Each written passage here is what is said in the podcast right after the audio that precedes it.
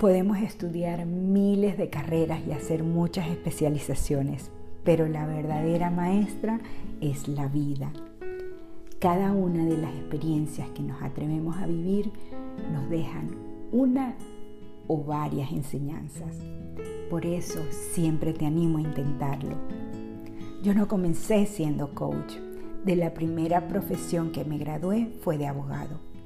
Y luego fue que me especialicé en el coaching y en el diseño de interiores, que es otra de mis grandes pasiones.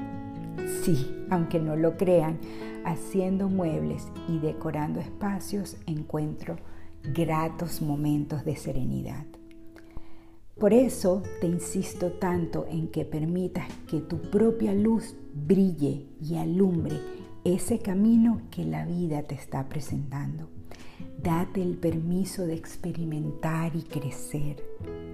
Karin, pero es que el miedo me paraliza. Era uno de los comentarios que me dejaron en un post.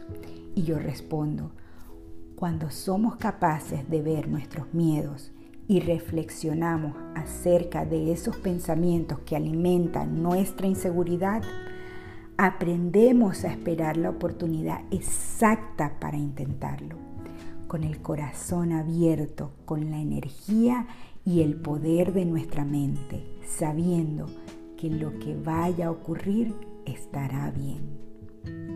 Quizás lo más difícil para ti pueda ser reconocer la sabiduría y la fuerza que vive en tu interior. Esos dos valores son esenciales para que al momento de intentarlo estés preparado para cualquier resultado.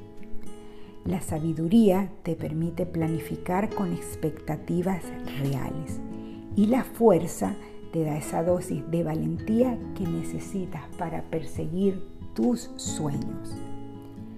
Días más tarde, esa persona que dejó el comentario en el post me escribió un mensaje privado diciéndome, gracias Karin, porque ahora cada vez que las dudas me invaden, Repito en voz alta y frente al espejo, tengo derecho a intentarlo y a ser feliz.